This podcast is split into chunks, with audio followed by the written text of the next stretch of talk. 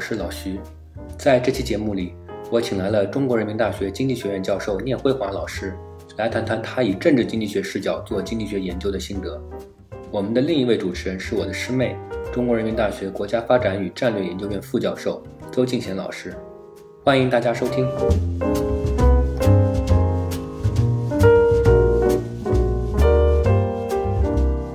大家好，欢迎参加我们这次的线上活动。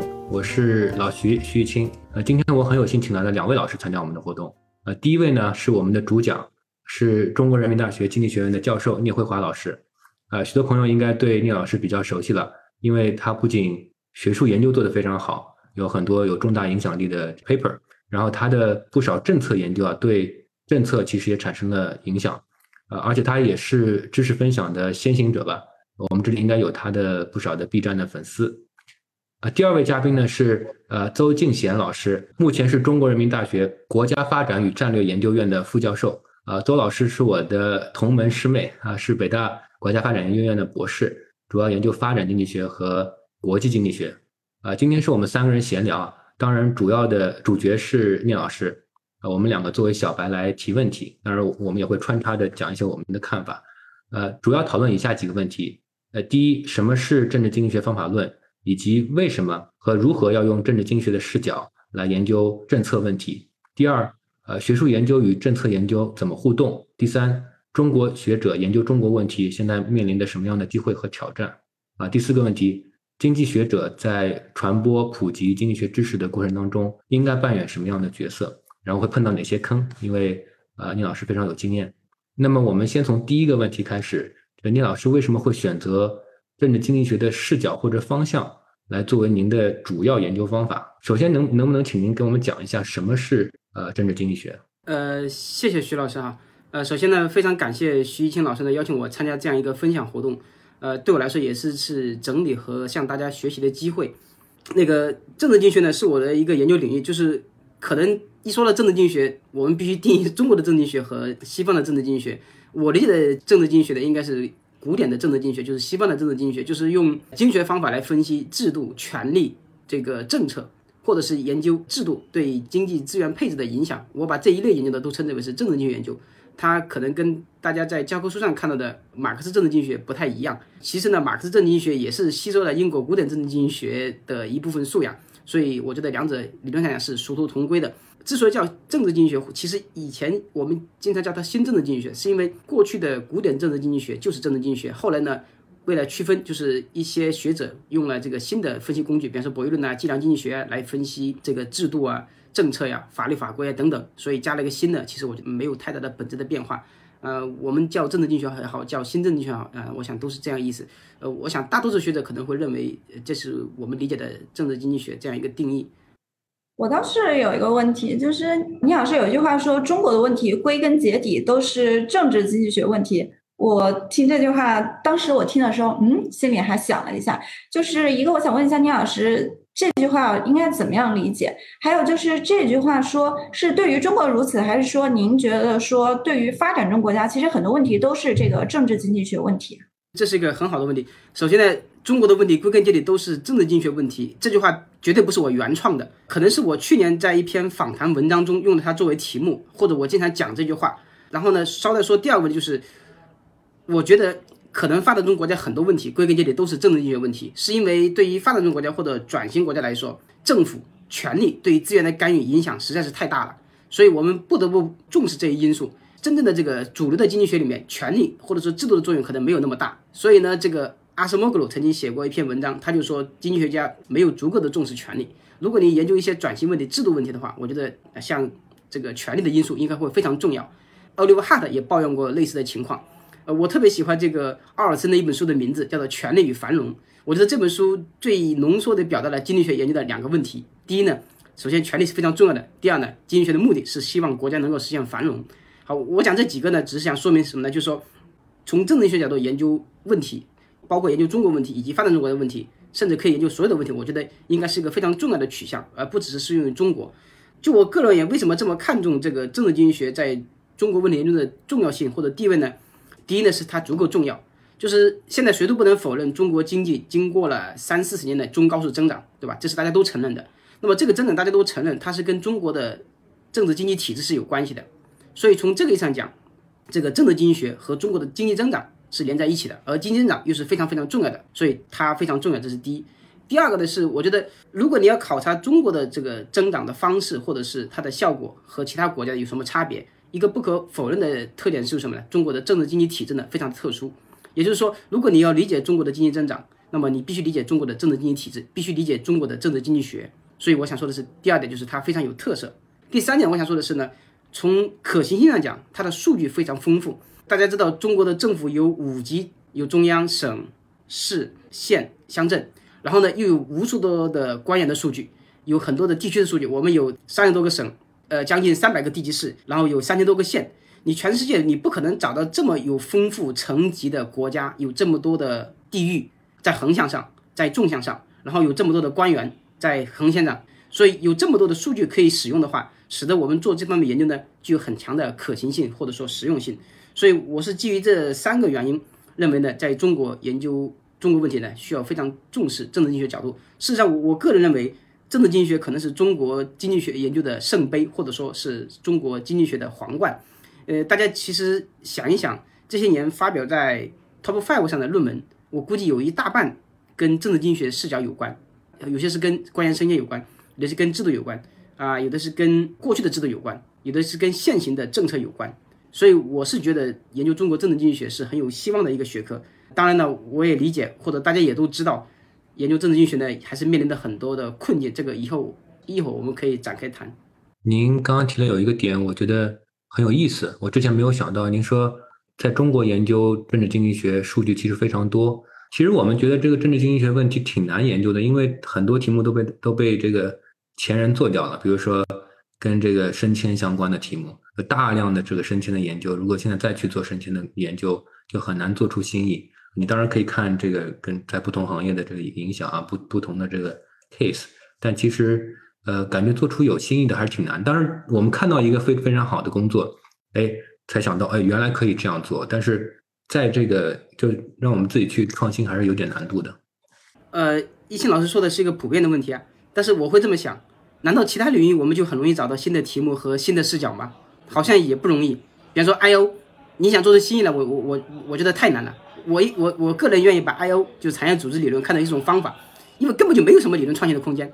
相对而言，智能学的领域呢发生的变化其实比较多的。为什么呢？就是因为我们的体制在不断的变化，还有我们可以不断的跟不同的国家进行比较。所以，如果我们怀着一种比较的视角来看的话，其实这方面的话题还是比较多的。另外呢，当然也跟我们个人的阅历和这个思考的深度有关。举个例子，刚才那个一心老师说升迁的问题没什么做的，我同意。如果按照经典的方法，按照传统的视角，我觉得升迁问题已经做到死胡同里了。原因就是因为你无非说来说去就是。呃，政绩重要还是关系重要，或者两者都重要，就这几个视角。但是呢，我觉得也有可能有新的视角。比如说，我最近我和我们的合作者在写一篇文章，我们研究的视角是什么呢？我们是看他的履历，就是我们发现中国的官员的升迁，可能不是像大家想象的是一条单行的轨道，而是一个双轨制。什么意思呢？就是有一些人他是专门是通才型，就是什么岗位都做；有的人是专才型，专在某一个线上发展。比方说，专门搞纪检监察工作的。那么我们就发现很有意思的现象，就是。专才型和通才型的，哎，各有各的升迁通道，两者并行不悖。我把它称之为是中国官场的双轨制。啊，如果我们换一个角度的话，也许很多旧的话题也会有新的意思。最重要的是呢，如果我们放在一个国际比较的视野下，放在一个不同阶段的前后比较的视野上，不管是纵向还是横向，我觉得政治经济学来说，这个领域有足够多的话题。相对而言，在中国你要做宏观经济学，做产业组织理论，我是觉得。好像空间更窄的，但我不知道徐老师怎么看。徐老师也是研究政治问题的，你你你你会觉得西方认为中国的政治问题研究，或者是政治经济学问题研究已经山穷水尽了吗？我觉得政治经济学研究是一个，在我看是一个呃高风险高收益的呃研究，因为在在美国呢，它被归入到发展经济学里面。如果你找工作的话，呃，很少有时候我专门是做政治经济学的，除非你是。Top five Top five 学校出来的人，可能有些是专攻政治经济学，但大部分的呃经济学的这个毕业生，政治经济学是发展里面的一个子学科，感觉是那样。但是确实，大家这两年大家对中国的这个制度和它的这个这些制度和经济发展的关系很感兴趣，这是一点。另外一点就是，因为政治经济学有时候可以做尺度比较长的问题，就是历史性的问题。那这样的问题又是比较的 fundamental，所以大家也会比较比较感兴趣。确实有，确实有这个倾向。而且我我感觉从我念书到现在，我念我这个开始念 PhD，二零一零年之前已经开始这个政治经济学有点火起来了啊。然后到过去十年，感觉一直是呃比较热门的一个一个一个专业。因为最后大家都是还是关心制度和发展的问题，就像您说的权利和繁荣的问题，所以政治经济学可能是这里面最核心的一点。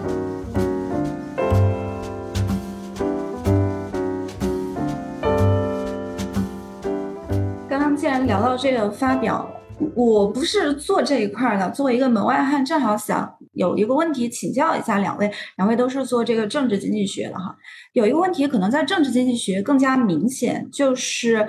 因为政治经济学做到中国问题，如果想要在国际发表的话，会不会被人 challenge 说你研究的这个问题，呃，too China specific，就是太中国化了，导致它的普适性不是很高。我觉得相关的一个背景就是说，我觉得现在虽然中国学者在国际上好的发表越来越多，但是呢，中国学者可能在这个引领话题的这个话语权上还是不是那么强，很多问。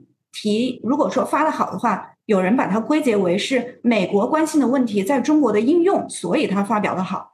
那这样子可能会不会被人说这个现象在美国在其他国家不重要？那可能是一个中国太过于局限在中国的一个问题，导致它不是那么重要的一个问题。我觉得这是一个呃很好的问题啊，就是会不会太中国化了？就首先我得承认，太中国化了本来就是我们现在这一代学者，尤其是本土学者最大的。短板之一。当然，如果是在国际上讨论这个问题，比如说讨论政治经济问题，确实有这样的担忧。比如说我我自己是，我可能除了给 Top Five 以外的很多期刊都审过稿，估计都有几十个。很多的时候，这个我发现很多香港人都会纠结，你这个问题是不是太特殊了，是不是有足够的一般性？这个担忧确实是存在的。对这个问题呢，我想我我的看法是两点哈，两个方面。一方面呢，首先就是有些问题它比较中国化，但是是不是比较中国化就？就不能发表呢？我在觉得要看这个问题是否足够重要。如果一个问题虽然是中国化的，但它足够重要，也就是说，如果你想理解中国的问题，你这个问题是绕不过去的，那么这个问题的一般性可能就没那么重要了啊。举例来说，比如说官员升迁嘛，刚才那个曲老师也谈到了官员升迁问题，你你在任何国家，你很难看到像中国这样的公务员能分到十个以上的层级，然后是逐级升迁，等级极为森严，任何国家都没有。可能最接近的是日本，但日本呢是政务官。和事务官分开来，日本的政务官他是没有这么多科层的，日本的事务官呢，他又不能变成政务官，所以跟中国的体制也不一样。可是中国的官员升迁的重要性又极足够重要，那么在这种情况下，你去问中国官员的升迁问题是否能够 generalization 到到到一个很普世的问题，那几乎是不可能的。所以这个时候就要看作者怎么说，说这个问题非常重要，对吧？他可能不具有一般化，但是他对理解中国问题是必不可少的。我觉得这是一种策略。另外一种呢，就是说你可能需要把这个问题把它变得一般化。因为它可能本来就有一般化的潜质，努力把它上升到具有区域性的，甚至是全球性的问题。比方说，如果我们研究政企关系，那大家会觉得，啊，一说到政经关系，大家会想到现在的政商关系和营商环境，这好像是一个比较中国化的问题。但是事实上呢，如果你把它看的是一个东亚发展中国家的普遍问题，也是可以的。因为东亚国家在起飞阶段，包括日本、中国的台湾地区、韩国，啊，都经历过使用大规模的产业政策的过过程，在这个产业过程中。政府和企业界就是有紧密的联系，尤其是日本，他们的某些程度上，政企关系比我们要紧密的多。比方说，他们的通产省在制定产业政策之前，先要跟企业界的代表进行沟通，沟通通过了之后呢，他们才会慢慢的把这个变成一个政策，然后付诸实施。也就是说，政企关系其实是一个至少是一个区域性的问题。如果你把它跟产业政策连在一起，那就是可以更广。如果你再把它跟政府管制、寻租问题连在一起，那它可能就涉及到一个全球性的问题了。无非是你怎么定义不同国家的政企关系的亲疏程度，所以呢，我觉得这两种策略。然后呢，我想说的就是，我特别推荐的一个案例是什么呢？就是我可能跟最近跟好多人讲过这个，我觉得这方面在做学术研究方面，怎么把一个本国的问题变成一个区域性的问题，乃至变成一个全世界的问题，最成功的案例，可能莫过于科尔奈的预算软约束 （SBC） 或者说软预算约束。软预算约束只是科尔奈一开始在匈牙利工作的时候发现的，基于。匈牙利这么一个小国的经验，匈牙利有多小呢？人口也就一千万左右，对吧？非常小，可能就相当于我们的一个区了。但是科尔奈发现这个问题在匈牙利普遍存在，它就是类似于什么？就类似于投资饥渴症啊，类似于资源浪费啊，大家现在都大概知道它的含义了，软性约束。然后呢，他把它拓展到进一步变成整个苏东地区，他认为苏东的，就是前计划经济体制都有这样的特征，但是呢，他并没有停步在这样一个区域性的总结上。克尔奈从这个匈牙利到了哈佛大学教授之后呢，他又发现，哎，不仅在东方的这个计划经济体制存在，而且在资本主义体制下，在市场经济体制下也存在预算软预算的问题。比如举个例子，银行的放贷，银行放了一笔钱，放了一笔钱之后呢，对方告诉你说这笔钱。可能会打水漂了，投资很难回收的。你要不要再投一笔？如果你不投，前面的投资就白投了。如果你投，你可能有百分之五十希望把投资收回来。这就是一个什么呢？宏观经济学叫做时间不一致。从博弈论的角度讲，其实就是一个序观博弈或者说动态博弈的问题。那么他在哈佛的时候呢，有一些志同道合的朋友和学生，比方说 Masking，比方说许成刚，比方说钱颖一，然后进一步把它拓展，写了很多模型。现在谁都不能否认。软性约束问题是一个全球性的现象，它不仅在社会主义国家存在，在资本主义国家存在，不仅在银行，也在政府、在企业、在非营利组织中都普遍存在。所以你看，这样一个概念，我觉得就是一个非常成功的提炼的过程。我都找不到比这个概念更好的第二个概念。所以我我我特别推崇大家，如果有兴趣的话，呃，去看看那个克那一本自传，叫做《思想的力量》，他讲了他的整个的学术研究过程。但那本书比较厚啊，但是有中文版，所以我我想呢，就是我们还是有希望的在这方面。那个，我是首先我很同意您刚刚说的，其实这个抽象能力很重要。您我我知道您之前写过一篇博客，就关于这个经济学家需要什么样的能力能够成为好的经济学家。其实有一个重要能力，就是从现实当中抽象出思想的能力。您刚刚说的，其实这个是一点。呃，其实如果你看好的政治经济学家的话，就是有不少是来自于那些政治政治的局面不太好的这个国家的，比如说呃施雷弗啊，来自俄罗斯。比如说，这个阿西莫夫来自土耳其，阿里西娜是意大利，反正都是说各各有各的问题吧。所以他们从他们的这个经验当中都能抽象出一些问题。其实我觉得，对于我们中国经济学家或者社会科学呃研究工作者的这个挑战，就是怎么样从中国经验当中抽象出一些问题来。其实这个美国这个杂志，他喜欢就美国人关心的问题来研究，其实并不奇怪。比如说。同样是美国医改，它可能就很容易发 AER，中国医改就不一定那么容易发 AER，不是说不可能，没有那么容易，这个挺正常的。不过我我倒是还是比较乐观的。其实从某种程度上，我们做中国研究的经济学家或者社会科学者，其实是享受着中国红利的。什么意思呢？就是就中国我们这个国家足够重要了，使大家其他国家的人对中国感兴趣，所以想要知道中国发生的情况。所以同样的这个研究，其实我们如果这是关于中国的，即使它。没有那么抽象，它是一个短尺度的历史吧？就过去十年、二十年甚至三十年发生在中国发生的事情，如果它有，因为中国这个规模很大，所以它对全世界都有重要的影响。如果你把这个讲清楚了，就它就是一个很重要的贡献。Growing like China，对吧？就其实就是类似这样的，就把历史用模型抽象化，然后做一些数据的支持。我觉得就这样的空间还是有的。随着中国越来越重要，其实大家就是呃理直气壮的做中国研究，感觉变得越来越。viable 这个 strategy，就就比如说十年之前你说我其他国家都不做，我就只做中国，好像还挺难想象的。比如说是甚甚至 Nancy 钱老师，他也做做很多中国研究，那他也做其他国家的，就是他被认为是一个发展经济学家。但是现在我们看到年轻人越来越多越来越多，他就是做中国，好像慢慢慢慢不成为一个问题了。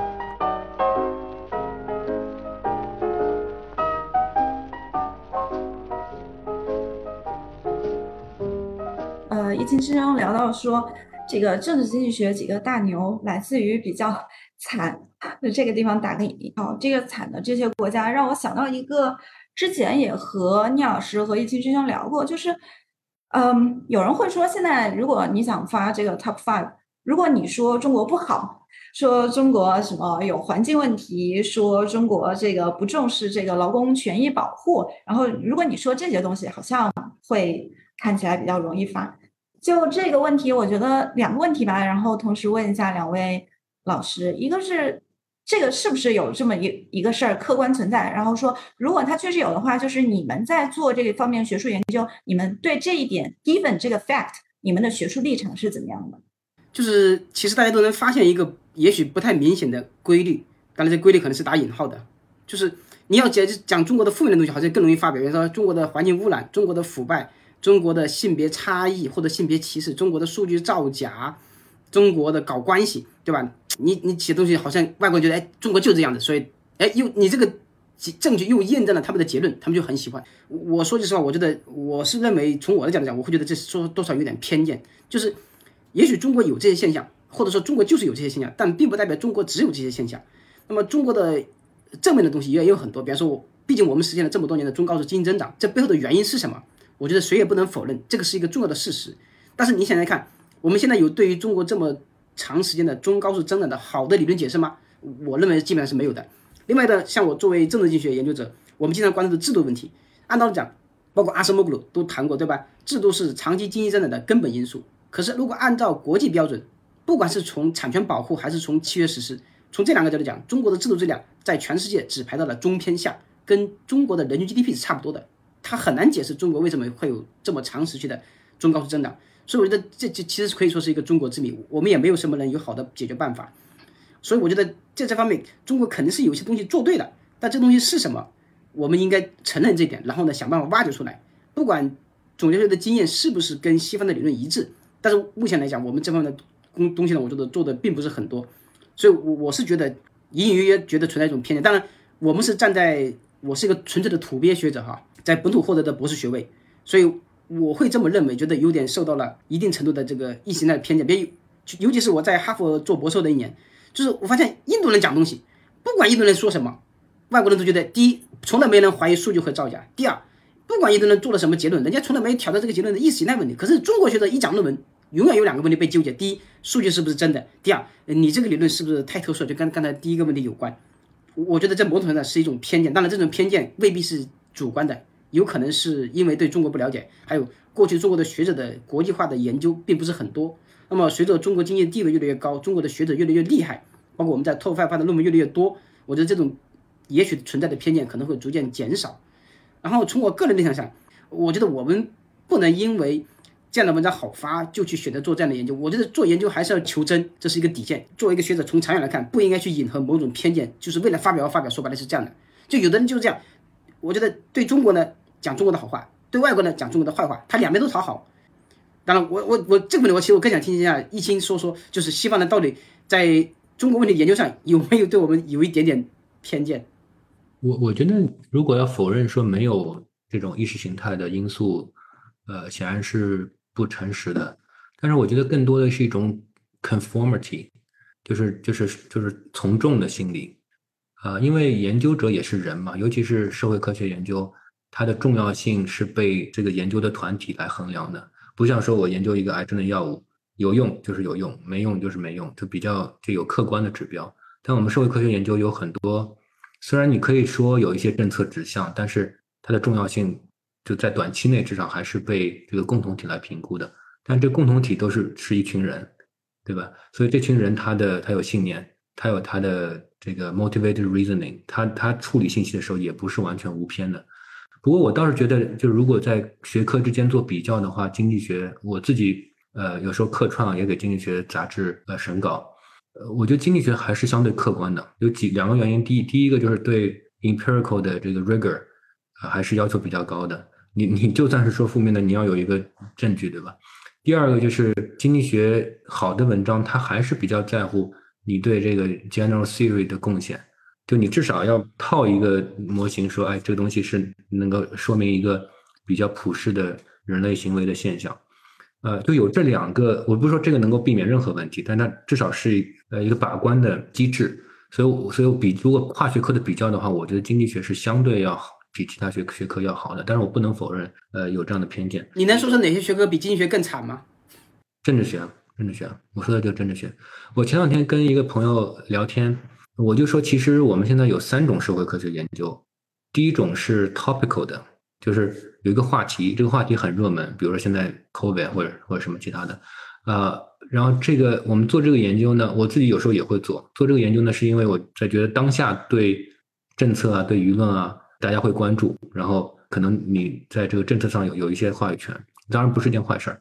第二个是这个所谓的 social science 的研究，就是我们研究这个东西是为了能够总结出一些规律，然后这些规律也许在人类历史长河当中它有有一些普适性，但这非常非常难，非常非常困难，就是因为因为真的是核心的这个概念的要素啊，非需要非常强，就您刚刚说的这种抽象能力和观察力把它提炼出来。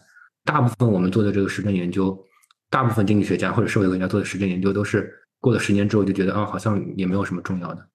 呃，第三个呢，就是其实就是把这段历史讲清楚。就即使你这个经验没有那么普适性，但这个是一个非常重要的历史阶段，不管是哪个国家，那把这个历史的细节和它的机制和它的过程描述清楚，这也是好的研究。呃，我觉得这个很难说哪一种是更高，哪种更低的。但是，就您刚说的这个所谓的偏见啊，更多的集中在这个第一类的研究里面，因为因为人是有从众的心理的啊，而学者也是。有想要这个追求这个曝光率的这个心理的，这个这个很自然。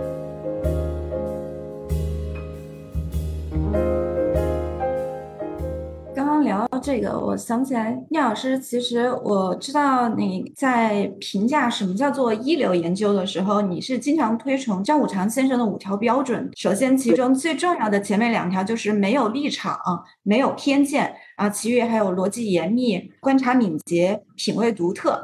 那至于说在政治经济学的研究中，真的能够做到没有立场、没有偏见吗？真的能够做到这么 unbiased 吗？我觉得理论上讲应该是可以吧。就是刚才易清老师也说了，其实经济学因为比较强调讲证据，这样会有点约束，就是说不是你想为某个东西辩护就一定能做得到，因为你得有证据说话，还有你得有逻辑。所以我觉得，其实张五常的标准不只适合社会科学，它按道理讲应该适合所有科学。因为我发现自然科学有时候也存在立场问题。比如说，举个例子，如果某项研究对你的国家形象不利，你要不要做？这就是一个伦理问题了。所以，我我是觉得，怎么说呢？就是我们应该尽可能靠近那五条标准。当然，我们大多数时候其实都是离那五条标准有或多或少的距离。呃，我自己也只是把它提出来作为一种自勉，也跟大家一起共勉，就是说，我们怎么能够做到啊？没有立场，没有偏见。这个逻辑天生、观察敏锐以及品味独特，其实最难的是最后一条品味独特。品味独特，就刚刚才那个一清老师也说了，做政治竞选研究其实是高风险高收益的。所以如果你选了一个很差的题目，可能就白做了，又发表不了。但是如果你做别的研究，比如说我我做经研究，我做劳动经济学，我做别的发展学的题目，我或多或少总能做出来，包括做 I L 的，对吧？总能出结果，但它可能很难产生影响。大家想想看，在中国这样一个转型时期，你发现那些很有影响的学者。大多数他的很多观点或多或少都跟政治经济学有观点有关，是因为可能是一个是他主题本身重要，第二是我们这个时代对于政治经济学的渴求，我觉得是空前的强烈啊，所以我觉得确实这个品味的东西不好把握。当然这个也我我我我认为也不是天生的，就是我知道一些学者一开始呢其实也不知道什么研究是好的研究，但他听了很多好的研究，然后他又跟很多高手聊过，慢慢的他就有感觉了，他会知道这个东西值不值得做。我们现在很多人是什么呢？主要是这关迈不过去。就是我说句实话，我我没有批评的意思。大家知道我是个说话很直率的人。中国的很多学者经常徘徊在优秀和卓越之间，就很多人达到优秀，但很难突破卓越这个界限。那朋友们，那你自己算老几啊？我我我，首先我把我自己放在优秀这列，不放在卓越这列，好不好？就是我们也在挣扎，就是想迈过那道坎。最难的是什么？最难的是就是品味，就是你。大多数人其实没有判断自己能力、研究研究品味好不好的能力，就是他可以解决技术问题，比方内生性问题，可以给你写模型，可是他无法判断这样一个主题究竟有多好。我刚才讲的就是说，多听这个一流的专家的意见，多跟一流专家交流，然后呢，多学一流的论文，这是有可能逐渐提高的。啊，我甚至认为这一点我要特别强调，对青年学者来说很重要。青年学者不要忙着去发很多论文。我们现在有一种很不好的倾向，就是尽量数论文数量。见面就说某某某发了多少篇经济研究，我你觉得一个国外的学者会讨论你在 QG 上发了多少篇论文吗？我觉得这有点匪夷所思。但是在中国，他对吧？发表为王，胜利即正义。当然可能是一个一个一个一个过渡阶段的现象吧。所以我的意思就是说，如果我们要看得长远，要做好的研究，想做十年磨一剑的研究，是需要提高自己的品味的。呃，您能不能以您的某一个研究，任何一个都可以，矿难也可以，觉得关于僵尸企业也可以，就是从。您从学术角度想这个问题，到收集数据去研究这个问题，到之后呢，发现哎，它有政策的重要性，然后把三号把它转化成了一个政策报告，然后对政策产生了一定的影响。您能不能给我们举一个例子？好，谢谢。这个我就说的有点王婆卖瓜了。嗯，大家可能知道我做的做的有几个研究，一个是矿难的，一个是僵尸企业的，一个是腐败的。这里面可能矿难的研究可能相对来说大家知道的多一点。那其实一开始我们像我研究矿难。并没有想太多，就是看到了矿难的现象，觉得这个很重要。然后呢，我就想着，其实中国发生矿难的过程有点类似于中国的经济增长模式，什么意思呢？就是大家不知道有没有看过那个电影哈，就是叫做《盲井》，王宝强主演的啊，叫《盲井》，这个很有名。呃，他就讲的是，呃，一个打工仔去外面的时候被人骗了，人家说，哎，我给你介绍工作吧，但是呢，你要说是我们的亲戚，然后呢，你不要对外面说出真实身份，我把你带过去，带到哪？带到矿井，带到矿井下面，然后到矿井底下挖挖煤的时候，把那个人砸死，然后去跟老板勒索他，说我的亲戚死了，你要给我赔钱。那我就想，当时我看到这个故事电影的时候非常震撼，我就想，这不就有点类似于十八大之前的中国经济增长模式吗？就是。你只能看到光鲜的 GDP 的结果，但是你看不到生产的过程，这是个信息不对称的，这里面存在的很明显的合谋问题。所以我们就我和我的合作者李金波就把它提炼为一个类似于中国经济增长的一个背后的故事，就是什么政企合谋导致了经济增长，就是它可能会导致快速经济增长，但是可能带来很多事故。然后呢，我们当时做完了之后呢，写的是一个模型文章，又没人没有人付了，大家觉得这个好像挺挺有意思的，挺能解释中国的现象的，但是没有人这个会去进一步付了，就是因为很难检验。所以我又带着我的学生呢，我们做了些这个计量检验的工作，就是我们自己找了一些指标，比方说看主管生产安全的副省长是不是本地人，他的年龄是否超过了即将快退休的年龄，或者是他的任期是否超过了均值，但做当做的比较粗糙。然后我到了哈佛做博士后的时候，碰到了这个贾瑞雪老师，当时他是个博士生，我们就聊了一会儿，他觉得这个问题很有趣，然后他他就跟我们跟我一起来讨论这个问题，把它提升到一个更高的高度，他就觉得，哎，这是一个很有意思的关于集权和分权的问题。就是你看，一开始是关于一个矿难问题，然后我试图把它理解为一个中国经济增长模式问题，但这个问题又太大了，不好把握。如果我们把它看成一个集权和分权的问题，这就很有意思。因为通常认为呢，集权呢一般来说集权效率高，但是容易呢导致更多的腐败；分权呢通常来说能够更多的激发各个主体的积极性。但是大多数人认为就分权是好的，所以但实际上有可能分权会导致更多的腐败，因为你把权力分下去之后没人监督了怎么办？所以我们当时觉得，哎，说什么我们从这个角度来看一下，是不是分权？一定是好的，分权是不会导致更多的腐败？那这样的话就变成了一个组织进去的一般性的问题。然后啊，我我们跟贾老师写这篇呢，就花了很长时间，大概六年零六个月吧。最后呢，发在那个 i s t a 上，你会发现，呃，每一步的认识我们都在不断的升华。一开始是一个故事，然后是一个一个关于经过竞争的故事，然后是一个组织进去的一般性的问题。那就回到了一开始这个这个建强老师提到的，就怎么把一个中国问题把它去中国化，或者说把它更多的能够一般化。然后我们因为研究矿难之后呢，就是每次发现重大安全事故的时候呢，我一般都会写些评论文章，有些是写的内参，得到过好多党和国的内容的批示，所以看上去这倒是一个比较圆满的结果。但是我想说的是，并不是所有的政治经济学话题呢都能够结合的这么好。另外呢，由于现在的环境发生了变化，并不是所有的话题，第一能写成学术文章并且在国内发表，第二，并不是所有的话题都能发报告来产生社会影响。如果这是个好的政治经济学话题。写成英文文章，我相信目前这个通道还是存在的，所以，我我现在特别鼓励年轻人要大胆的国际化，这可能是我们将来发展的最重要的通道。好，我就说这么一点点这个不太成熟的经验哈。因为我们现在我所在的这个人大国发院也是做这个智库的吧，我先聊一聊我自己的一些感受吧。嗯，就是我们经常说怎么样把这个学术成果转化为这个政策报告。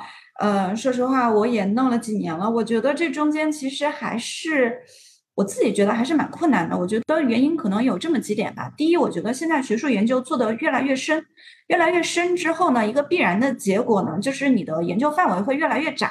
我们经常说，现在很多研究都是在三级学科内部哈。上一次那个陆明老师也说，现在跨二级学科的这种研究可能都很少了。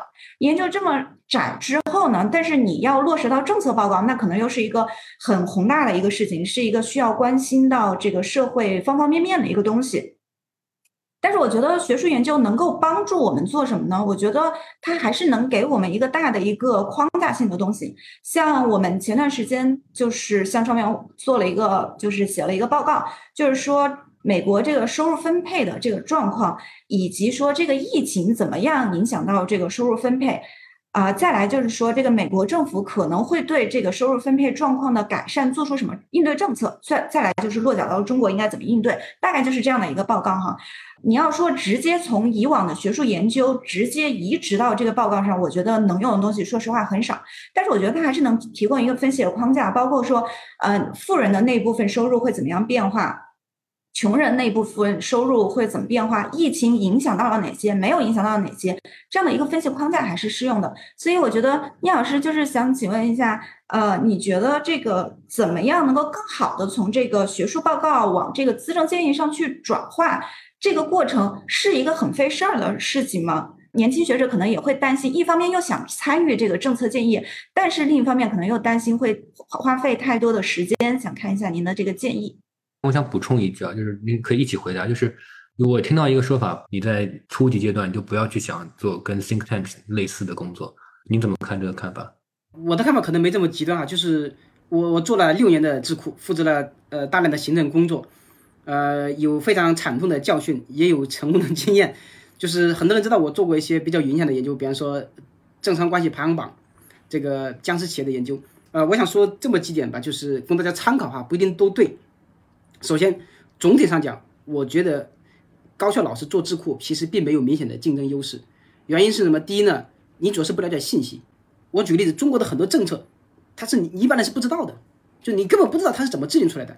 所以你要提改进意见，谈何容易啊！你想的想法，说不定人家早就想过了，对不对？你都不知道从哪下手，因为你不了解程序。这第一，没有信息优势。第二，你又不知道领导的态度，因为你的提的建议要被领导接受，你得知道领导现在对这个事情是什么态度。如果领导觉得，哎。这个问题他开始反思了，然后呢，有可能改进。你这个时候第一个折子，那可能有用。如果人家领导坚定的要走原来的路，你写一百个折子都没什么用的，对吧？第三个呢，是你把握不了节奏，什么意思呢？就是有人总结的非常好，就是做智库研究要快半步，什么意思呢？如果你比政策慢，没有用，就是你事后出来论证这个政策是这么重要、这么有用，没有价值，而且我觉得对学者来说很丢人。如果你太超前了。别说你在十年前就提出要废除计划生育政策，谁会听啊？没人听。所以你要快半步，就是领导想改，哎，又缺乏证据。这个时候你呢，适时的给一个想瞌睡的人递上枕头，类似这样的。但你想想看，如果不是领导身边的人，如果你没有领导身边的人，你怎么能把握这样的节奏呢？所以信息、态度和节奏，我们我们高学士都没优势。但是高学士做智库也有别的优势，优势在哪里呢？两个方面，一呢是分析框架，第二是大数据。呃，做政策研究的人，他比较务实，他对政策非常的熟，他也知道套路，但是他往往不容易跳出这个框架，因为他太受制于自己的个人经验，他没有理论深度，对吧？这是第一。第二呢，他没有大数据。比如以僵尸企业为例，那么二零一四年、一五年，那么高层开始提出要处置僵尸企业的时候，其实这个问题大家已经意识到很重要了。但是对于很多政府的研究人员或者说他们的智库来说，第一呢，什么是僵尸企业？这是好像是个新名词，你怎么严谨的认定，对吧？就是你没有个好的框架，你怎么分析僵尸企业对资源配置的影响？按道理讲，你如果没有一些基本的宏观经济学知识，没有一些微观经济学知识，你是很难分析一个行业中有多少僵尸企业是怎么导致就业的停止，或者是物价的上涨，或者是生产力的扭曲等等这样一个资源的错配效应，不是通过直觉和逻辑可以推出来的。第二呢，你没有数据，就是因为政府机关呢，它往往是对自己周围的事情很熟，对自己管的事情比较熟，但是这样一个事情又不局限于。某一个部门，对吧？僵尸企业主要是在工业企业比较多，那那范围是很广的，全国全行业都有。所以这个时候呢，我们的学者就有优势了。那么我们做的事情是什么？就是我们使用了2008年发表在 A R 上一篇论文的识别僵尸企业的方法。那个方法相对来说更科学，就是它是从事前企业从银行借到的贷款的利率，这个利率是否高于一个正常的企业在市场上所能借到的最低利率这样一个标准来判断的。什么意思呢？就是说，如果企业能够获得比正常企业更低的利率，那么很有可能银行是为他输血，他们俩之间存在着某种隐性的合谋，这有可能这样的企业就是僵尸企业。简单的说就这个意思，这是个事前的标准。那么我们我们一般的标准是什么？我跟大家说，就好比说我们是一般是看事后，如果一个企业连续三年亏损又不符合产业转移的方向，那就认为是僵尸企业。但这样的标准可操作性强，可是它没有实际意义。为什么呢？你不能等着一个人到了医院去看病了，然后说，哎，你可能有病。废话，没病谁来医院呢？你应该说。给每个人量一下体温，对吧？或者验一下血，我就知道你有没有病。这种标准就是事前的标准，所以我们提出这个学术的标准就很有价值。这是第一。第二呢，我们使用了中国工业企业数据库，用标准的方法在工业企业数据库中第一次严谨的识别了有哪些僵尸企业，占了多少比例，在哪些行业，在哪些地区。那么这样的话呢，就为后面的政策研究和理论研究呢，相当于打开了一个大门。那么所以呢，这个我们那个一六年发布的那个中国僵尸企业报告啊，跟我们团队发布的呢影响就比较大。所以我想呢。这个角度可以比较好的解释，就是我们是把学术和研究和政策研究结合在一起。但是我想说的是呢，并不是所有的研究都能有这么好的结合机会。或者说你看到政策的热点，你想把学术往上靠，或者是你有一个学术的观点，你想往政治上转化，不管是哪个方向的转化，都不是那么容易结合。在这种情况下，我的主张是两点：第一，尽可能的锦上添花，而不要做另起炉灶的工作。什么意思呢？就是说你的研究跟政策有关，或者政策的研究跟你的有关。如果你做一点点努力能够转化靠过去，那没问题。如果要做很大的努力，甚至那个东西是个全新的话题，比如说我并不研究宏观经济，然后呢，我们这边经常搞宏观经济论坛，你要让我去讲，我就肯定不会去。我所以，我我基本上没有参加过宏观经济论坛，因为我不懂啊。你让我做，太勉为其难了。所以这种论起多的工作，我觉得学者不要做，不只是现学者不能做，老学者也不能轻易干这活。这个东西搞不好就毁了自己名声，因为你最好学者不要在自己不专业的领域发表言论。这是第一，第二，给定能够实现锦上添花的这样一个转化，要尽量做到第二步，就是一鱼多吃，一条鱼可以吃多次，什么意思呢？就是说，比方说我们有关于僵尸企业的报告，那么我们也写了关于这方面的学术论文，我们还发表了这方面的媒体文章啊，我还接受了 CCTV 的焦点访谈的这个专访，对吧？我还写了内参，得到了领导人的多次批示。那么就是你要尽可能的把一个这样的东西能够多做多次转化，就是媒体文章、内参。呃，研究报告、学术论文，那么这样的话呢，能够相对的摊薄你的固定成本，因为做这样一项研究，你要花很多固定成本的。所以我觉得，关键是两个原则：第一，锦上添花；第二，一鱼多吃。如果不能满足这两个原则，我绝对不赞成青年教师花很多时间去做这样一个智库的工作。你能问他很多是多少呢？那我会觉得超过三分之一，你就要小心了。以前我自己当智库的领导的时候，我跟青年老师是这么明确说的。如果你觉得现在做智库工作已经到了耽误你做学术研究的地步，你一定要告诉我，那就是边界了，不能再越界了，这样会耽误你的学术的。我觉得从我的角度讲，我觉得是不忍心这样做的。这个意见供大家参考啊。那我觉得聂老师这个说的特别特别好，我再呃这个评论两句啊，一个是自跟自己长期的研究有关系，跟自己长期的研究积累有关。您今天说的这个，您的对于僵尸企业的这个研究，其实跟您。跟政企关系的这个长期研究的这个积累是有关系的。第二个，其实我们作为学者的比较优势啊，其实是这个看问题的方式、分析数据的能力。现在其实业界也有很多很多人能够分析分析数据，分析的不错。但其实用经济学的视角，尤其是理论视角来看问题，这个其实呃不是一天两天训练的出来的，还是需要这个研究的长期的积累。我特别同意您说的，就不要去赶热点，觉得啊大家今天都在研究“一带一路”。那我不是研究“一带一路”，但是我居然写个报告“一带一路”，那个第一个质量很难有保证，第二个也没有什么影响力，这个我特别特别同意。这个我也 follow up 几句哈。刚刚聂老师聊到这个，我我特别有感触，其中两点吧。第一个就是说，这个学者和这个的优势到底在哪里？我还记得那个时候我刚来人大国发院的时候，我记得。呃，聂老师有一次就问我说，就是说，如果我们现在这个国发院就是接待很多下面地方官员过来，我记得聂老师有一次问我说，就是说，如果你要给他们讲一些东西，你能够讲哪些让他们觉得嗯确实很有收获？我记得当时聂老师说，很多学者知道的地方官员可能他们也知道，但是地方官员知道的很多现实中的一些具体情况，你学者可能是并不知道的。呃，我记得当时聂老师说让我回去想想，如果让我去讲，我能讲些什么？就刚刚聂老师后来给我补充的这一块，就是说学者的优势到底在哪里？就是比如说这些分析框架，还有数据这些，这是让我回想起来当时哈。然后还有呃，另外一点就是。在这个青年学者的这个在资政这方面究竟要参与多少？我也记得聂老师当时一直说，如果你觉得这个已经耽误到你的学术了，就不要再做。年轻学者还是应该以学术发表立足为主。就包括很多时候，呃，比如说有一些约稿或者是采访，我会觉得说，这个如果我没有扎实的研究做基础，我会觉得自己说这句话都特别虚。我会想说，这个东西如果我几年之后再拿出来看，会不会觉得自己特别脸红？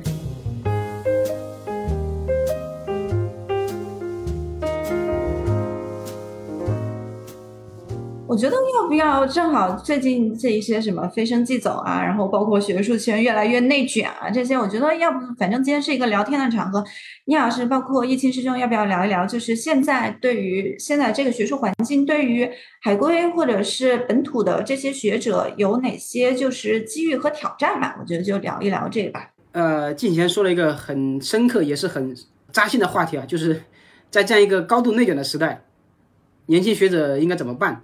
包括海归学者和土鳖学者，如果我们研究中国问题，这个优势和劣势在哪里呢？这我我我这方面其实没多少经验，因为我开玩笑说我是老一代，但是呢，跟更老的一代六零后和五零后相比呢，我们其实这个还嫩着呢，我们我们也没有太多的这方面的经验。但是我想呢，就是谈几点个人的看法啊，就是首先我觉得。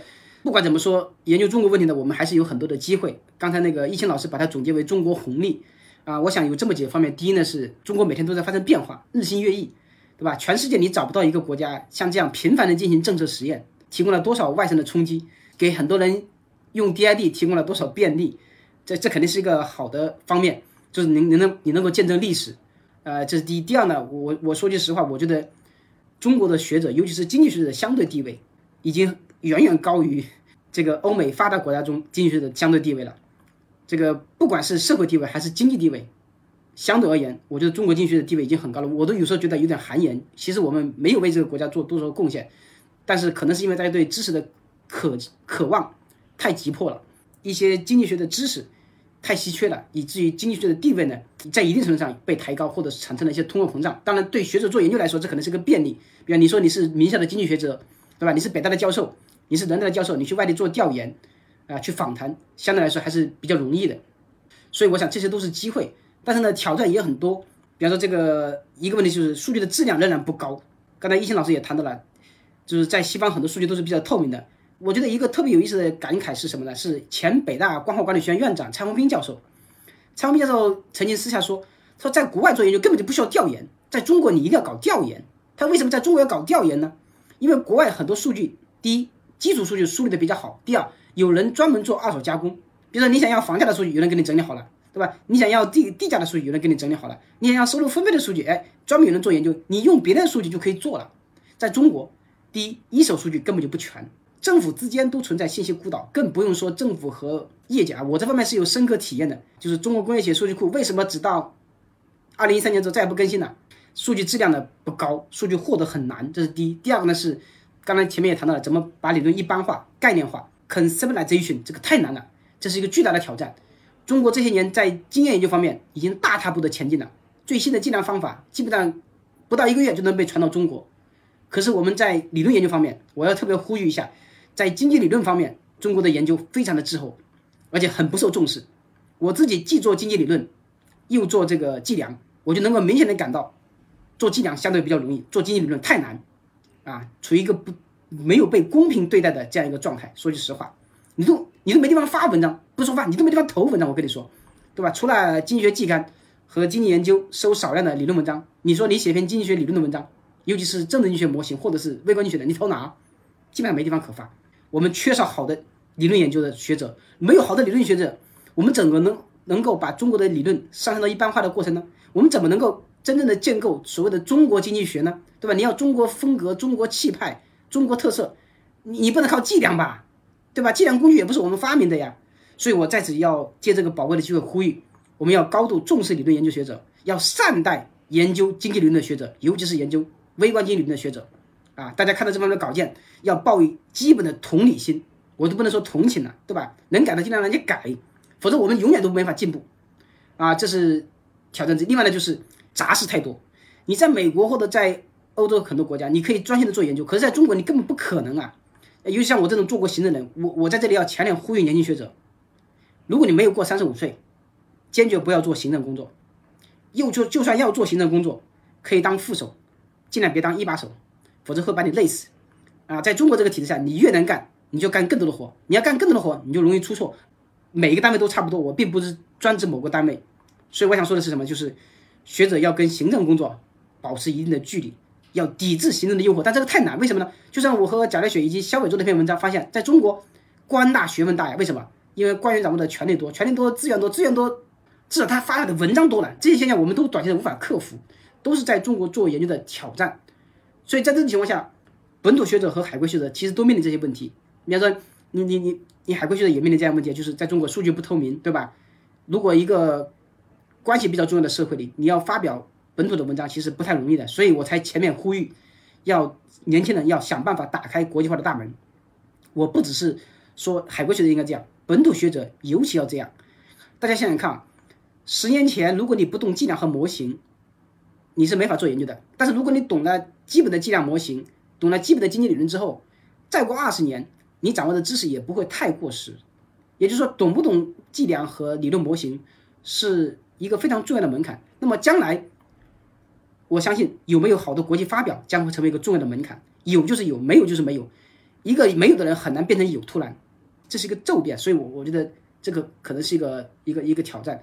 但是呢，在这个情况下，我觉得我们还是要有希望。就是首先呢，这个中国问题越来越受到重视，然后呢，本土学者的受的训练越来越好，越来越规范。然后呢，我们的本土学者和海归学能够很好的合作，对吧？本土学者熟悉中国国情，能得到一些便利的数据，然后呢，这个了解体制；海归学者呢，有国际发表的经验，有海外的联系，熟悉国际语言。那么两者结合，我认为是一个优势互补、强强联手的过程。所以我觉得，呃，我们应该。更多的推崇本土学者和海归学者的结合，大家一起呢携手把国内的环境呢逐渐搞好啊！如果你们有幸当了领导，希望将来你们能够稍微净化一下现在的学术环境，现在真的是挺糟糕的。说句实话，我看到一期是在那一直拍手，一直特别支持。你有什么看法？啊，没有，我觉得聂老师讲的太好，我没有补充的，我觉得完全同意，而且讲了很多大实话吧。但我有一点点不同意，就第一句话说。这个现在内卷的很厉害，其实我觉得进步很大。如果进步很大的话，不一定是内卷，只是这个这个 talent supply 一下增加了很多，所以竞争比较激烈。但其实 technological frontier 也是在往前推的，所以不完全符合所谓内卷的这个定义。对，我同意，就是我们可以抢占别人的市场。比方说，中国学在最近几年，我发现在 economic modeling、呃 j a b l 啊、，crjde 这几个杂志上发文章数量特别快。等于把别人的份额挤占了，我们也有更多人来当主编、副主编的，这是个好事。对，我们应该想办法去抢占海外的市场。对，我看那个聂老师那本，嗯，就是新书里说怎么样应对内卷，我记得提了几个方式哈，就是那个是谈企业的，说一个是企业，要么你就是更加差异化。呃，然后还有一个呢，就是谈到日本企业的时候，要么就大家一起携手去占挤占别人的市场。我觉得这几条路其实都对于学术的内卷是同样适用的，对吧？大家要么就更加差异化，要么我们就一起去 挤占国际发表市场，这都是道理，我觉得都是可以是一致的。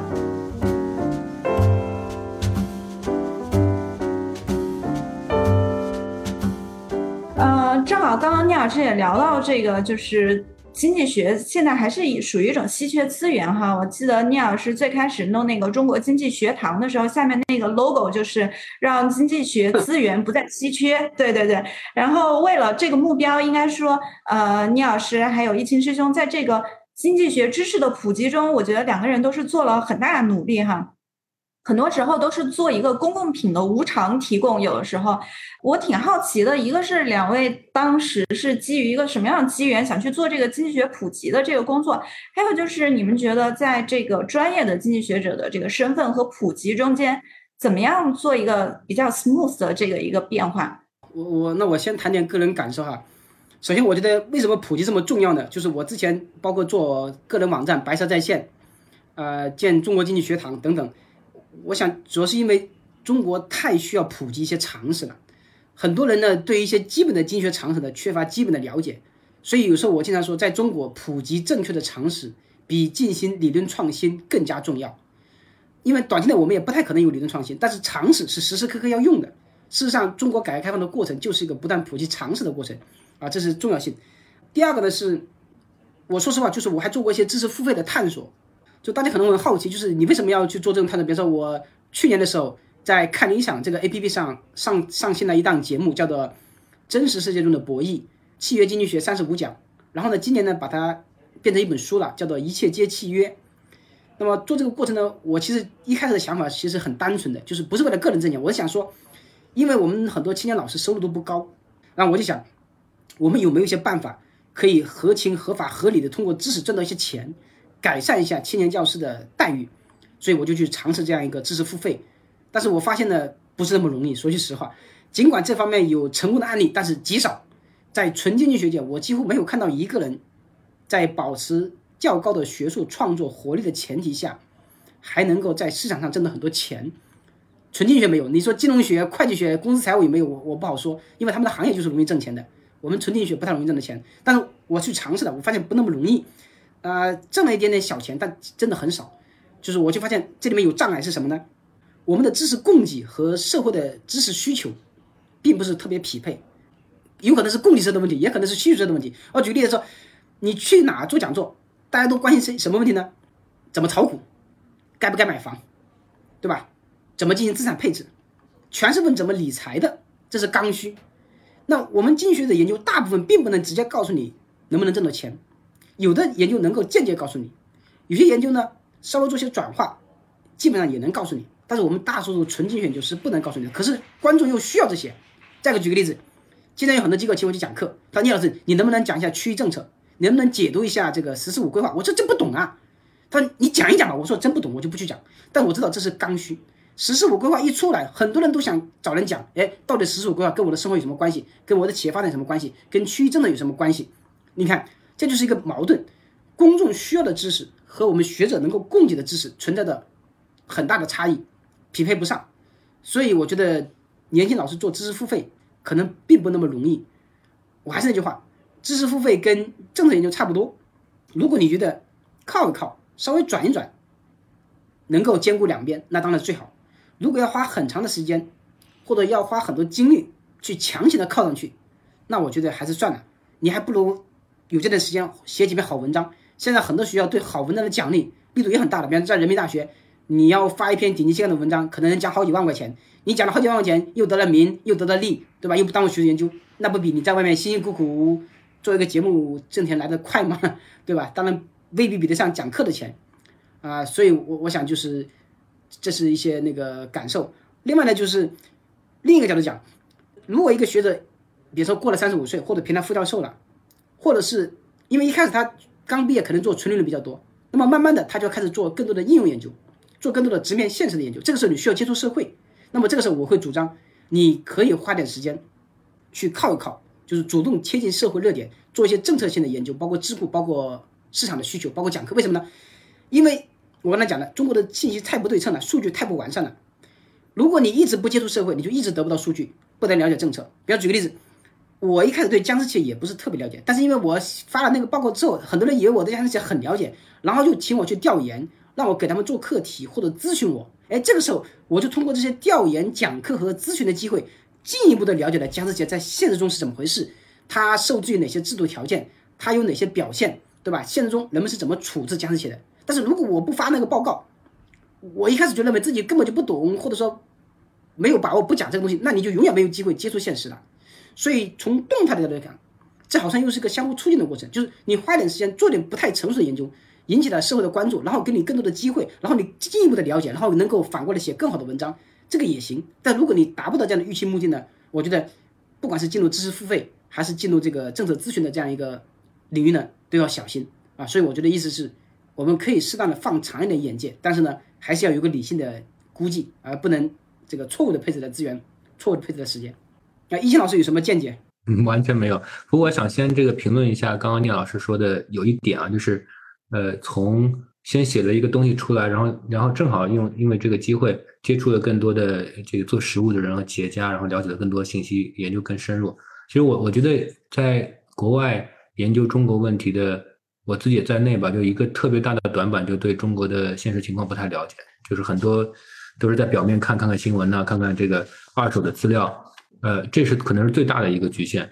其实我有时候跟学生说。应该去看一些这个国内学者写的文章啊，包括中文的研究，就季刊啊、经济学研究啊，呃，就是或者一些这个特别优秀的学者写的东西。我是说，在这个充分尊重知识产权的这个情情况下面啊，其实能够获得一些灵感，然后你再去哎找机会回国去找人聊一聊，然后再挖掘数据再分析。我觉得我们在国外很多人，我自己在内吧，就是就没有没有问题意识，时间长了之后就没有问题意识，这是特别大的一个困难。就其实。给这个聂老师刚刚讲的做一个注解。关于知识付费这个事情，其实我首先说一句，就是这个我们做这个播客，播客完全不挣钱，而且是贴钱的。我倒觉得就是刚聂老师说的有一点很对，就是呃，其实我们学者做知识付费还挺难的，因为他跟我们呃在平时发表论文的那个技能集啊，那个 skill set 不是完全的一个 skill set，是另外一个 skill set。虽然在旁观者看啊，你是某某大学的教授，你肯定很会讲，肯定很会这个去表演，其实完全不一样。这可能跟甚至跟我们的个性是相反的。其实这是完全两个经济学这个普及呃和经济学研究它有重合吧，肯定是能够有有这个重合的地方，但是额外的做知识知识普及需要的这个能力还是要求挺高的。我们不能把把自己写过几篇经济学文章或者社会科学文章呃能够发表出来，就有一个幻觉说我们肯定做知识知识分享肯定能够成功啊，我是这这个体会。那我们留点时间给大家互动提问吧。我来念一位念申巧的，这申巧是我们一位这个好朋友，呃，现在是在念政治学的博士。他说，刚刚念老师谈到年轻学者不要着急发文章，呃，同时这个评论区有一些同学提出不同的看法，说，呃，你没有文章，你找不到教职，对吧？也没法生存下去，然后很焦虑。您怎么怎么看平衡这两种？我我可能表达的不太准确，我说的是不要为了发文章而发文章。比方说，你知道外国人偏好这口。然后你就投其所好去发这种文章，我是说不要干这种事情，是这个意思。呃，很多人会问到我这个问题，就是数量和质量怎么权衡。我跟大家分享一个真实的经历啊，就是我在二零一三年之前吧，基本上没发过英文论文，你知道吗？那个时候很多国内学者都发了 SSI 文章，哪怕是很差的 SSI 文章，人家都发了。你知道我当时压力挺大的，然后我就问过我的一些合作者，我说有些文章我们也可以快点发，能不能就这样写了投出去？他就不同意。所以并不是我不想下水，是我的合作者拖着不让我下水，然后呢我就熬着，我就想那怎么办呢？然后到了一三年的时候，有个破格的机会，就是我们可以破格评教授。那年我我正好赶上有这么一个机会，我就你知道我就很焦虑，就是说我究竟要不要把手头的不太成熟的文章投出去，先发了 SSI，这样显得我也有 SSI 也有经济研究了。但是呢，我苦思万想，后来想一想，算了，还是忍一忍吧。为什么？我当时真实想法真的就是这样想：如果我不发 SSI，别人还不知道我的英文发表能力怎么样。可是，如果我发了很差的 SSI，别人一定会认为，哦，原来你就这个水平，因为你很长时间，你不可能再马上又发一篇很好的 SSI，对不对？要需要时间的。所以，如果你发了一篇很差的 SSI，你会被大家认为你在英文的发表能力就这个水平了。所以我当时就不得不强忍着这个痛苦，我就不发了。那好在我们有一篇英文的 SCI 比较顺利发出来，叫 JC 一闪就比较精学，那还是不错的文章。所以呢，就暂时的缓解了我这个痛苦。但是呢，其实那篇文章发表在我后来评。破格教授的时候没有起到多大的作用，起到多大作起到作用呢？反而是我那边后来和贾略雪发在爱因斯坦上面的。尽管那篇文章当时只是 working paper，但是我跟评委讲的时候，评委里面有几个学者，他是海归，他们觉得这个文章很好，虽然没有发。如果我不是幸运的碰到了这样懂行的人，那我会经常反思，我是不是就得靠一些普通的 SSI 呢？不好说。我想说的是，这里面没有确定无疑的经验法则。但是我现在会告诉大家，回过头来看，我会告诉大家，啊，要有一定的数量。但是要有几篇不错的文章，不能只只保一头，就是你不能多弄数量，也不能过于清高，全去追求高质量发表，这样很危险。如果你真的有一种追求上进的心，如果你把学术看的是马拉松的话，是长跑不是短跑的话，那么风物长宜放眼量，应该把越往后应该把重心放在质量上，越往前可能稍微要把数量放在权重多一点。我我只能这么笼统的说，但是我还是主张。不要发太差的杂志，发太差的杂志那是污点，一辈子抹不去的，那是能够白纸黑字被记录下来的。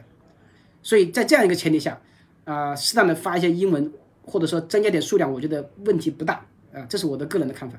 呃，我再补充一句，就聂老师刚刚说的这个，呃，有一个观点，我觉得这个范围经济这个概念特别好，就是你要是几个工作是相关的，然后。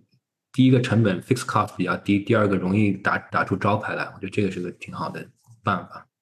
我看刚刚聂老师聊这个发论文的这个焦虑，引起了评论区的这个讨论的热潮。然后，呃，我觉得一个相关的问题就是，嗯，之前也和聂老师聊过，就是现在有一些比较新的一些话题，比如说数字经济啊这些东西。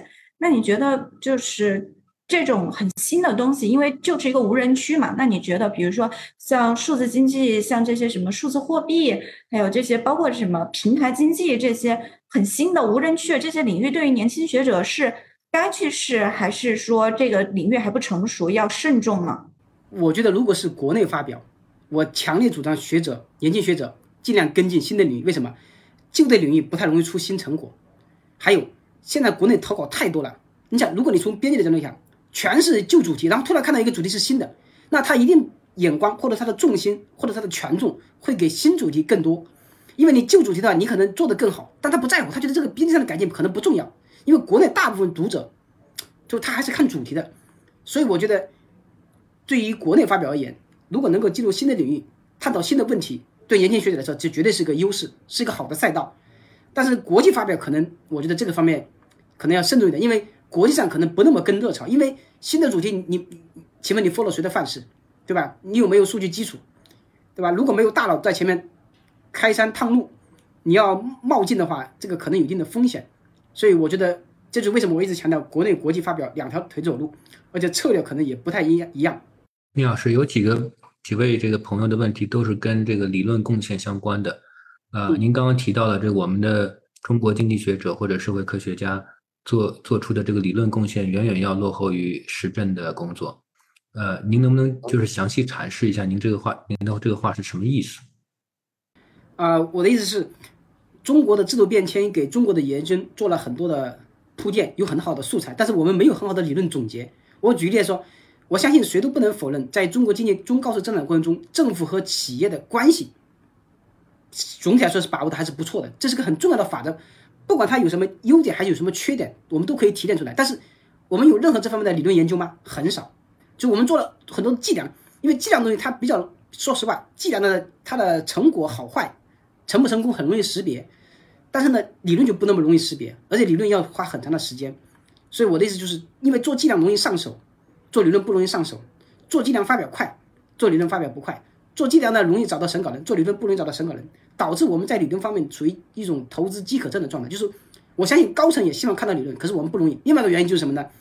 计量基本上没有意识形态问题，而理论的话，这个搞不好有意识形态的问题，所以更不容易。但是我觉得从长远来看，中国学者要提升中国经济学的地位，还是要靠理论，不能只靠计量，而且以后将越来越靠理论。否则的话，我觉得我们在我们不会有国际上的话语权。如果话语权这个说法在国际经济学界存在的话，那我觉得我们将很难有话语权。我们永远都是在正面辩论。所以我看我们写的很多文章都是标题 A、B 和 C，Evidence from China 啊，我也写过这样的题目，不好意思。所以我我这只是我的一个期盼，我自己也在做方面的努力，但是未必能够成功。所以我觉得需要大家一起来参与努力才行。我是我是非常同意这个倪老师这个这个观点，但是其实挺难的，因为。你首先你要创新，对吧？在理论上创新，你首先要对呃已经有的理论有继承。比如说，我们这您您比较看重的这个合约理论，我觉得也应该是所有博士生的这个必修课，对吧？微观上完就应该上合约理论。呃，但这方面的这个，比如说您跟贾老师的一些合作，我跟呃贾老师也是同事了好几年，然后我们私人关系也很好。我觉得每次跟他聊天啊，他总是能够把一个现象或者把一个实证问题抽象到一定的一定的理论高度。不一定说有理论的创新，但至少能够用现有理论的视角来看这个这个现实的中国的这个现实的问题，这个还是挺挺难的。这个这个功夫本身是需要积累的，然后在这个积累的基础上，如果还能够提出像预测软约束这样的这个新的概念，那就很了不起。这个是需要品味的，这这个其实挺难的一件事。我刚刚看这边就是。评论区有这个三十五岁年龄焦虑，聂聂老师要不要回应一下这个问题？就是可能就是学术圈觉得三十五岁是一个坎儿，这个可能因为很多评奖啊，一些项目可能都会以这个为坎儿，就是说这个时点呢是这种年龄焦虑，大概聂老师是怎么样看待这个事儿？我觉得年龄焦虑有它的正面和负面都有，大家只看到了负面也不完全对，为什么划年龄呢？有一定程度上，我们的很多项目划年龄是为了保护年轻人。举个例子，如果自科不设青年项目，只设面项目，那都被大佬分掉了，青年人就没希望。所以他就划一个年龄界限，比如男性不能超过三十五岁，女性不能超过三十七岁或者四十岁。一定程度上是保护年轻人的，就说你在这个年龄下，你不用担心年龄比你大、水平比你高或者是名气比你高的人来跟你竞争，对吧？这这是个好事，但它带来的负面效果就是，如果你在这之前赶不上，你就上不了了。那但是我觉得也不能这么悲观，我我总体上觉得学术界的年龄焦虑相对来说比较少，为什么呢？我对互联网行业经常去调研哈，互联网行业你真的是这样，你超过三十五岁你真的找不到工作，基本上是做行政，如果你不能升管理者，你三十岁就走。我问为什么这么残酷啊？他们告诉我，互联网行业的消费者普遍年龄是在十九岁到二十九岁之间，你都三十多岁了，你都你都不理解消费者，你怎么给我们工作？听他说好像也有道理，对吧？但互联网行业特殊啊。可是我们做学术研究，没听说我们的学术研究对象服务的对象是十九岁到二十九岁的人呢。其实学术界你说你三十五岁没评上副教授，那又怎么样呢？大家也没有怎么歧视你啊。大家学术研究，我觉得一定要看的是马拉松，就是它比的还是耐力，是长远。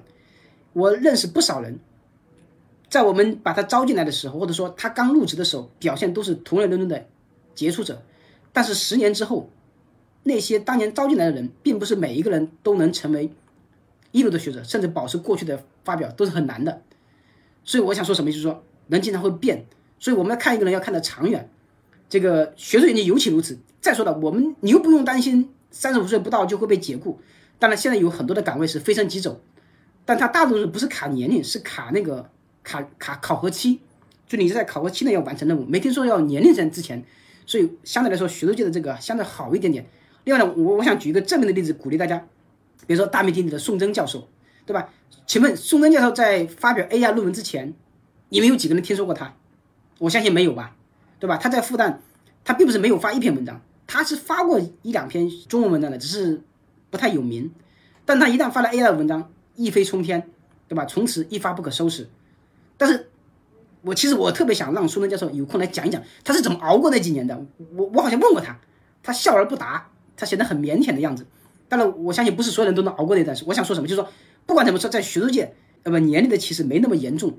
如果你自信能够熬过那段时间。不要太看重短期，就好比说，你看我们现在有微信群的，动不动群里就说某某又发经济研究了，某某又发中国社会科学了，你看了你一点都不焦虑吗？我不太相信，连聂老师我看了以后就会说，哎呀，我已经好多年没发经济研究，你们知道吗？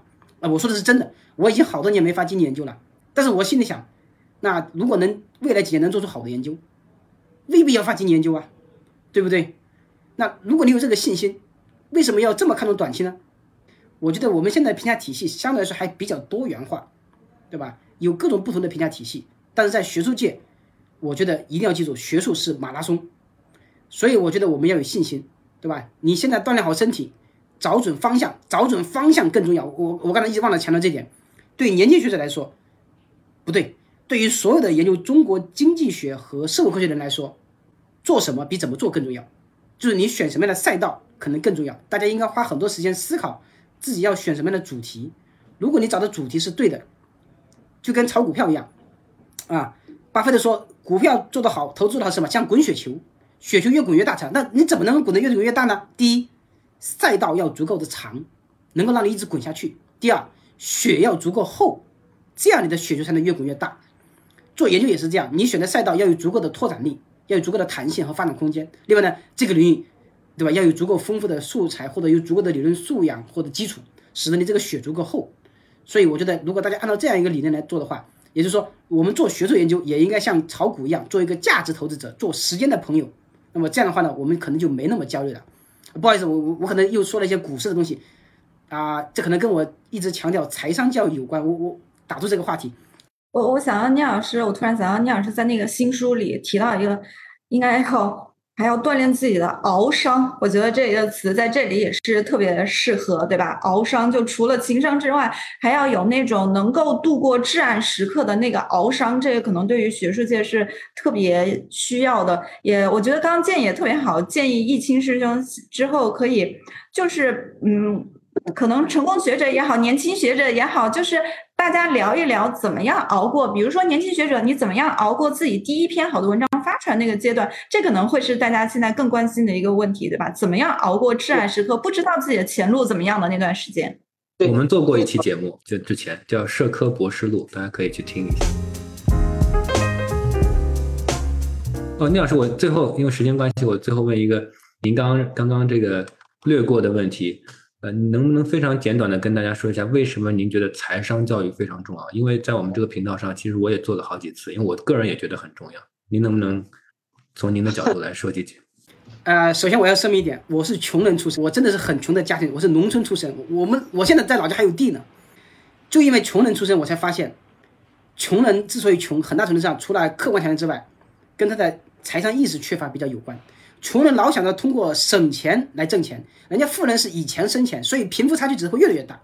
所以我想，第一呢，就是说挣钱的意识还是比较重要，就是我们要有这个意识，不是说马上要挣的钱。第二。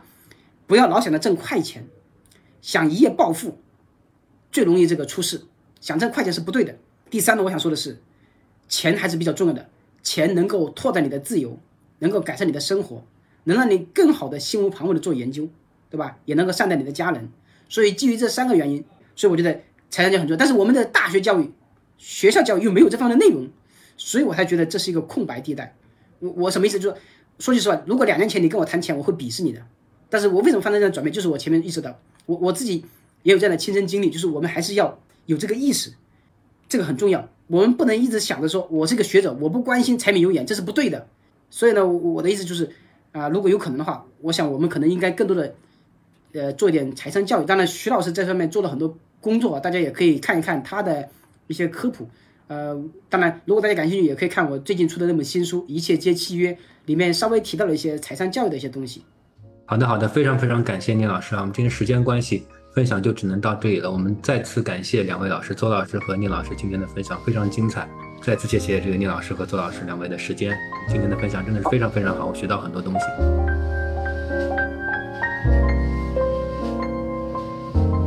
本次节目到此结束，谢谢您的收听。如果您想围观更多像这样的线上讨论，可以关注我们的微博号和微信公众号 random work siri。你也可以在小宇宙、苹果播客、谷歌播客、喜马拉雅等平台找到这个播客。我们下期再见了，拜拜！